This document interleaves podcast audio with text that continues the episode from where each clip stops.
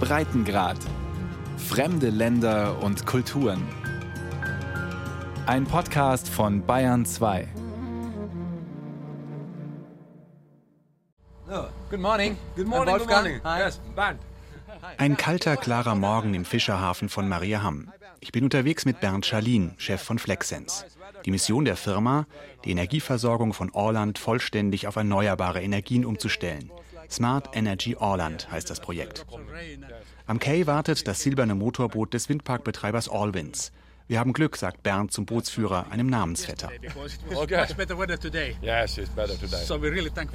Gestern war es bedeckt und regnerisch. Da war er schon mit einem Kollegen vom finnischen Fernsehen draußen.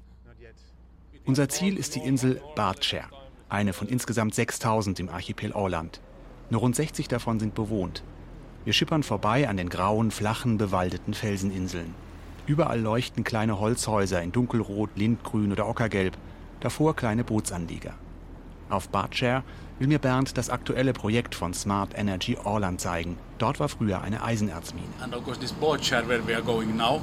Dort lebten Bootsführer und Minenarbeiter, bis die Mine 1957 geschlossen wurde, weil sie nicht mehr genug Eisenerz fanden. Als wir uns Bartskär nähern, ist Nebel aufgezogen. Die Rotorblätter der Windturbinen sind nur schemenhaft zu erkennen. Aber bei der Einfahrt in den kleinen Hafen sind die Windräder ringsum wieder klar zu sehen. Aus sechs Turbinen besteht der Park, jeweils 65 Meter hoch. Seit 2007 ist er in Betrieb. Der bisher letzte auf Orland. Pläne für den weiteren Ausbau der Windkraft lagen lange in der Schublade, weil in der Schwebe war, ob dafür Zuschüsse vom finnischen Staat fließen würden. Uh, Der Ausbau wurde gestoppt, man könnte sagen aus politischen Gründen. Jetzt fangen wir wieder an. Der neue Windpark hat eine Kapazität von 40 Megawatt und wird hoffentlich ab der zweiten Jahreshälfte 2021 in Betrieb sein. 2021 already. plus 40 Megawatt. Durch den neuen Windpark, finanziert vom selben Konsortium aus privaten Investoren und öffentlicher Hand, würde sich die Kapazität auf Orland verdreifachen. It's really a significant new investment that's just starting. Wir liegen auf der Insel an. Auf einem Hügel steht der Förderturm der alten Eisenerzmine im Schatten eines der Windräder. Die Mine soll jetzt eine ganz neue Funktion bekommen, als Pumpspeicherkraftwerk. You can Wir schauen in den Minenschacht. Nach der Stilllegung Ende der 1950er Jahre ist er mit Wasser vollgelaufen. Von hier aus geht es 250 Meter in die Tiefe und dann in einen eineinhalb Kilometer langen Förderschacht unterhalb der Ostsee. Sogar die zwei Lokomotiven stehen noch unten, mit denen das Eisenerz transportiert wurde. Der Plan ist jetzt, den Schacht leer zu pumpen und eine Turbine zu installieren. And the plan is a 2 megawatt. Die 2 Megawatt Turbine produziert die Energie mit dem Wasser, das in den Schacht strömt. Vier Stunden wird es jeweils dauern, bis er vollgelaufen ist. Das bedeutet, wir können mit einer Füllung 8 Megawatt Strom herstellen. Filled. Zum Vergleich, 8 Megawatt reichen, um 13 Minuten des jährlichen Stromverbrauchs auf Orland zu decken. Das Pumpspeicherprinzip, wenn der Wind sehr stark weht, lässt sich die überschüssige Windkraft nutzen, um den Schacht leer zu pumpen. Und wenn es windstill ist, strömt mehr Wasser in den Schacht. Den so produzierten Strom kann der Windparkbetreiber dann ins Netz einspeisen. Der Zweck des Pumpspeicherkraftwerks ist es weniger, den Strom zu verkaufen, erklärt mir Bernd. That's not very many days consumption. Gemessen am Gesamtverbrauch von Orland können wir damit nur wenige Stunden decken. Der Strom aus dem Kraftwerk soll eher als Reserve dienen, um das Netz zu stabilisieren. Hintergrund? Windparks müssen die Strommenge anmelden, die sie in den nächsten Tagen voraussichtlich produzieren werden. Wenn weniger oder auch mehr Strom anfällt, müssen sie eine Strafe zahlen. Mit dem Pumpspeicherkraftwerk kann der Windparkbetreiber Allwinds Strom bei viel Wind speichern und, wenn die Rotoren ruhen, die Batterie im Kraftwerk leeren.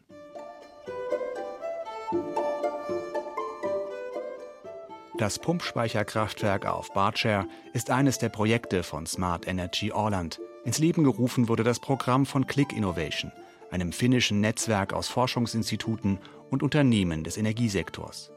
Quasi im Labor untersucht Click, wie ein Energiesystem funktionieren könnte, das ohne fossile Energieträger auskommt, also zu 100 Prozent erneuerbar ist.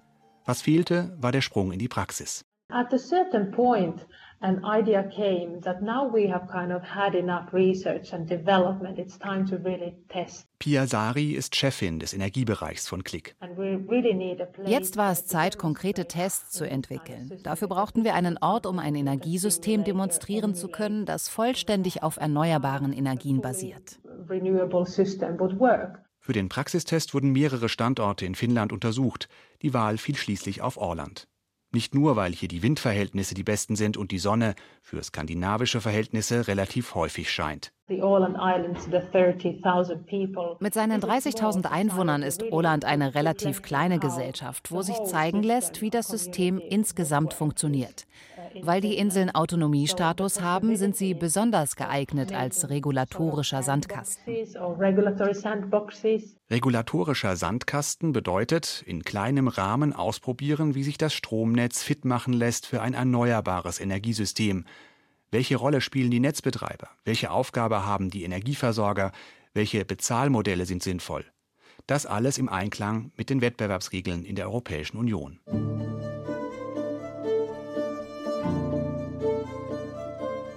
Das politische System in Orland spielt eine entscheidende Rolle für das Projekt. Das 30-köpfige Parlament in der Hauptstadt Mariehamn entscheidet in Fragen des Verkehrs, der inneren Sicherheit, der Wirtschaft. Sogar ein eigenes Radio- und Fernsehprogramm gibt es für die rund 30.000 Einwohner. Amtssprache ist nicht Finnisch, sondern Schwedisch, die Muttersprache der Einheimischen.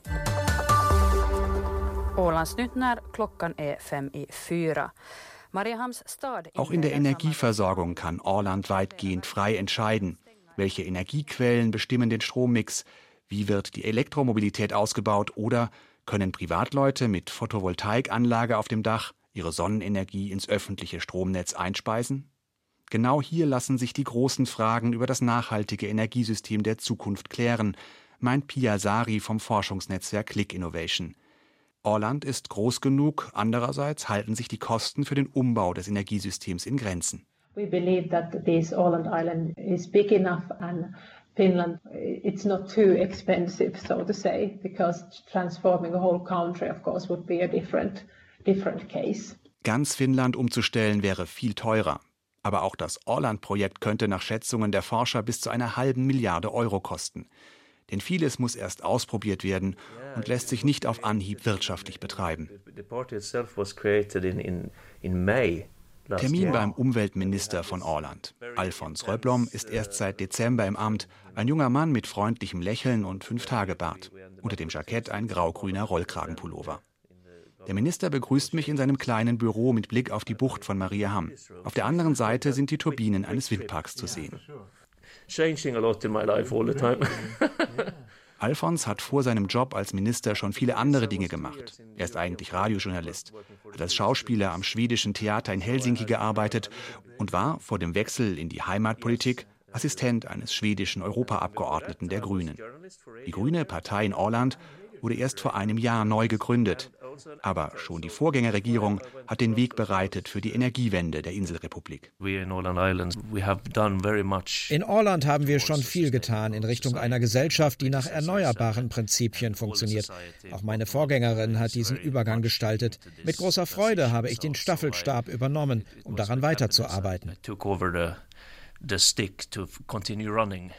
In der Vier-Parteien-Koalition sind die Grünen mit zwei Abgeordneten Juniorpartner. Das Orland-Energieprojekt verfolgt die neue Regierung weiter, denn auch hier im Norden sind die Folgen des Klimawandels deutlich zu spüren.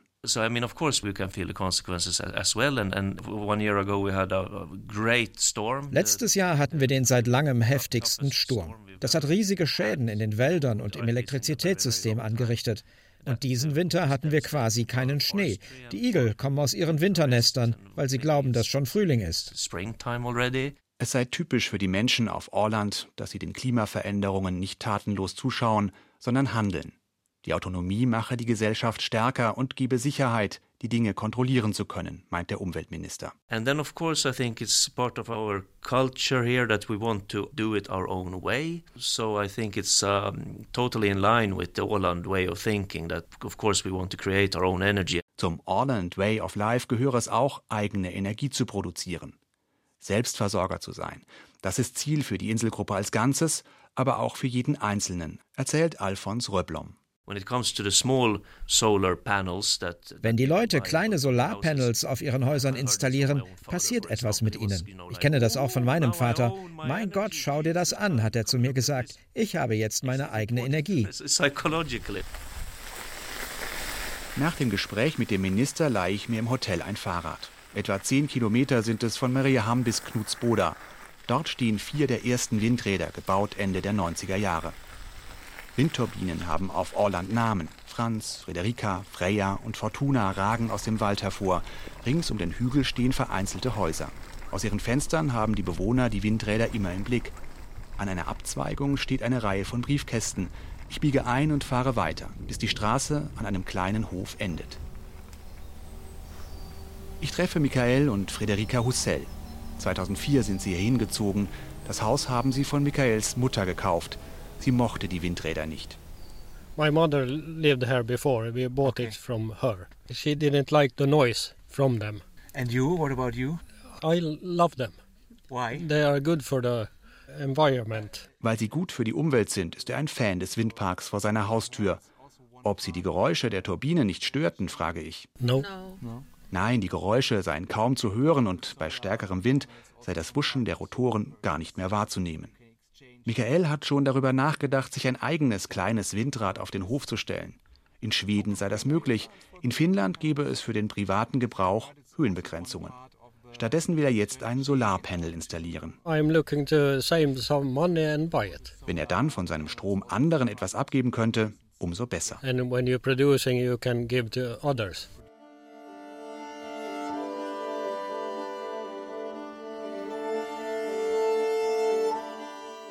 Die vielen kleinen Produzenten von Solarstrom auf Orland auch zu Verkäufern zu machen, ist auch ein Ziel des Smart Energy Projekts. Eine wichtige Regulierungsfrage, sagt Pia Sari vom Forschungsnetzwerk Click. Are the people allowed to share the electricity that, that they are producing können die Leute ihren Strom mit den Nachbarn teilen? Zu welchen Bedingungen? Und welchen Anreiz bekommen sie dafür? Es ist wichtig, diesen Strommarkt erst zu ermöglichen. Dazu braucht es ein Vergütungssystem für die selbstproduzierte Energie und ein intelligentes Stromnetz. Dann könnten private Haushalte auch als kleine Ökostromspeicher dienen. Das ist Kern des Projekts, Speicherkapazitäten zu schaffen, damit die in Spitzenzeiten produzierte Energie aus Windparks und Solaranlagen nicht verpufft und dann zur Verfügung steht, wenn absolute Flaute herrscht. Bernd Schalin von der Projektgesellschaft Flexsense. Uh, in unserem Worst-Case-Szenario rechnen wir mit sechs Tagen hintereinander ohne Wind und Sonne. Das heißt, wir brauchen ein Backup, entweder aus fossilen Energieträgern oder aus Biomasse.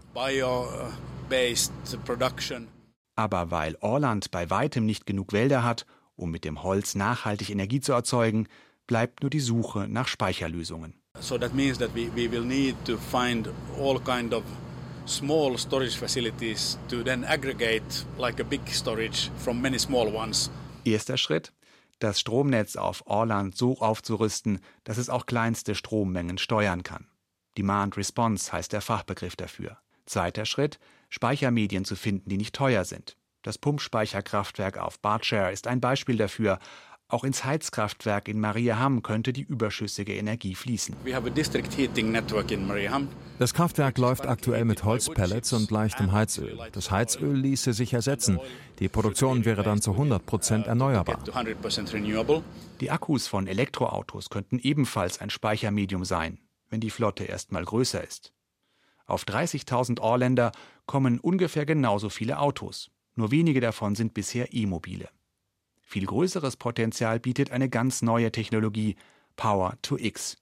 Die Projektgesellschaft Flexsense plant, den überschüssigen Ökostrom in Wasserstoff umzuwandeln und in einem zweiten Schritt in synthetische Kraftstoffe erzählt Bernd auf dem Weg nach Bardscher.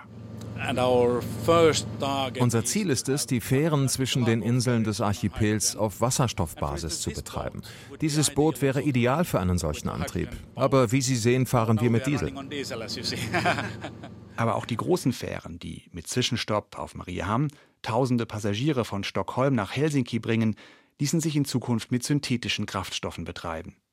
Die Fähren umzustellen wäre ein Riesensprung für die CO2-Bilanz der Inseln.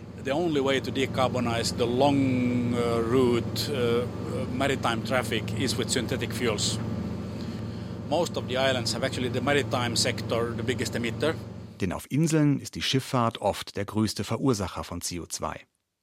Nicht alle smarten Energieprojekte auf Orland werden auch realisiert. Seit Jahren war eine Elektrofährverbindung zwischen den Inseln Lumparland und Vöglö geplant. Jetzt hat die Politik entschieden, der Bau eines Tunnels ist wirtschaftlicher. Orlands grüner Umweltminister Alfons Röblom trauert dem Projekt nicht hinterher. Für die Infrastruktur der Elektrofähre wäre zu viel Natur zerstört worden. Das heißt aber nicht, dass seine Partei generell gegen den Umbau der Fährflotte sei. Im Gegenteil. Uh, Wir sind im Prinzip überhaupt nicht gegen Fähren mit nachhaltigen Antrieben. uh, Gerade vor ein paar Tagen haben wir über ein Wasserstoff-Pilotprojekt gesprochen. Statt Elektro ist für die Fähren jetzt Power to X im Gespräch. Im Parlament von Orland gibt es eine breite Mehrheit für das Projekt, die Energieversorgung zu 100 Prozent auf Erneuerbare umzustellen. Nur einer ist dagegen oder will es zumindest anders machen. Ich bin mit Stefan Teuvonen zum Skype-Interview verabredet, einziger Abgeordneter der rechtskonservativen Partei Orlandsk Demokrati, Orländische Demokraten. Die Sitzungspausen im Parlament verbringt er in seinem Apartment in Portugal. An der Wand im Hintergrund hat der ältere Herr die Flagge von Orland aufgehängt, gelb-rotes Kreuz auf blauem Grund. Stefan Teuwohnen argumentiert mit ökonomischen Argumenten. Die Förderung der Windenergie sei zu teuer. Mit einem zweistelligen Millionenbetrag wolle die Regierung das Windpark-Konsortium unterstützen. Und das, obwohl Orland beim Klimaschutz voll im Plan liege. Vorgabe der EU war ein 20-Prozent-Anteil bei erneuerbarer Energie. Das haben wir schon 2015 erreicht. Deswegen, warum 17 Millionen Euro Steuergelder für einen neuen Windpark ausgeben? Er und seine Partei glauben nicht, dass der Klimawandel durch CO2 verursacht wird. Andererseits, im Prinzip habe er nichts dagegen, die CO2-Emissionen zu senken, schon deshalb, um nicht mehr so abhängig von den arabischen Ölproduzenten zu sein. Aber warum zum Beispiel die vielen tausend Benzin- und Dieselautos auf Orland gegen Elektrofahrzeuge austauschen? Es sei doch viel wirtschaftlicher, sie umzurüsten. 20 Prozent der am meisten gefahrenen Autos könnten wir in Hybride umwandeln, also mit Gastanks ausstatten.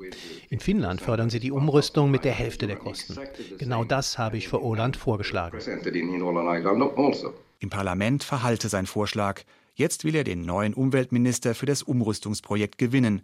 Übrigens war der früher mal sein Mieter. Besonders aufgeschlossen gegenüber der Kritik von rechts ist Alfons Röblom aber nicht. Den Vorwurf, für den neuen Windpark würden Steuergelder verschwendet, weist der Grüne zurück.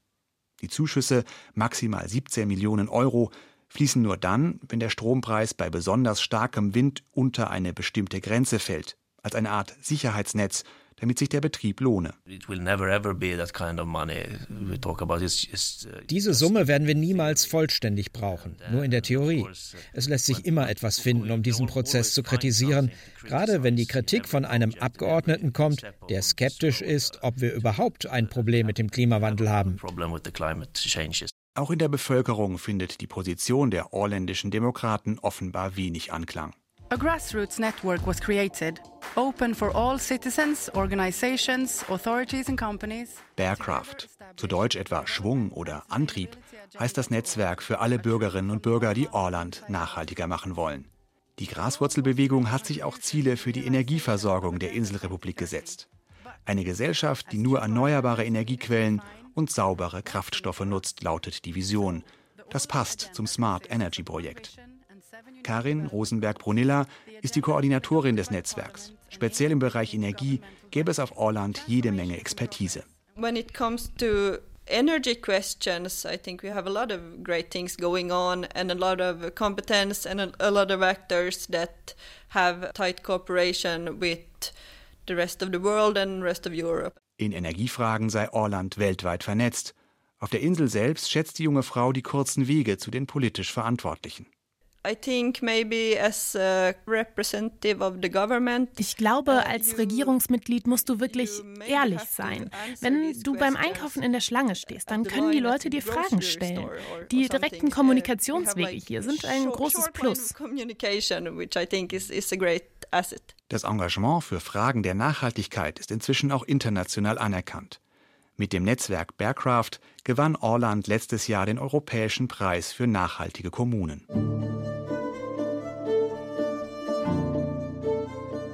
Bleibt die Frage, warum hunderte Millionen investieren, um ausgerechnet die Energieversorgung auf Orland zu 100 Prozent erneuerbar zu machen. Schließlich ist das Archipel von außen gut mit Strom versorgt über ein Kabel aus Schweden. Vor ein paar Jahren ist eine Leitung aus Finnland dazugekommen, vor allem als Backup, falls die Verbindung nach Schweden unterbrochen wird, etwa durch einen Kabelbruch. Dennoch, das Geld könnte kaum besser investiert sein als in das Orland-Projekt, meint Pia Sari, Energiechefin des Forschungsnetzwerks Click. Die Lösungen für den Testfall Orland ließen sich auf andere Inseln oder Regionen übertragen, ob in Europa, China oder den Vereinigten Staaten. Uh, das schafft Exportmöglichkeiten. Flexens arbeitet an einem vollständigen Konzept. Dieses Know-how können wir dann auf andere Umgebungen anpassen. Quasi als schlüsselfertiges, nachhaltiges Energiesystem. Interessant sein könnte das auch für Inseln, die nicht an das nationale Stromnetz angeschlossen sind. Viele decken ihren Stromverbrauch nach wie vor mit Dieselgeneratoren, die kanarische Insel La Palma zum Beispiel oder abgelegene Kykladeninseln in Griechenland. Der Kraftstoff muss mit Tankschiffen auf die Inseln gebracht werden, so ziemlich die teuerste und schmutzigste Form der Stromerzeugung. Ebenso könnten Entwicklungsländer vom Modell Orland profitieren, meint Flexens-Chef Bernd Schalin. Nehmen wir ein Dorf in einem afrikanischen Land, das noch nicht elektrifiziert ist. Dort würde es ökonomisch Sinn machen, die Versorgung zu 100 Prozent aus erneuerbaren Energien sicherzustellen. Denn alternativ müssten ja teure Leitungen gelegt werden. Die Idee vom Testmodell Orland leuchtet vielen Menschen hier ein. Indigo heißt die Kneipe im Zentrum von Mariaham der Treffpunkt am Wochenende.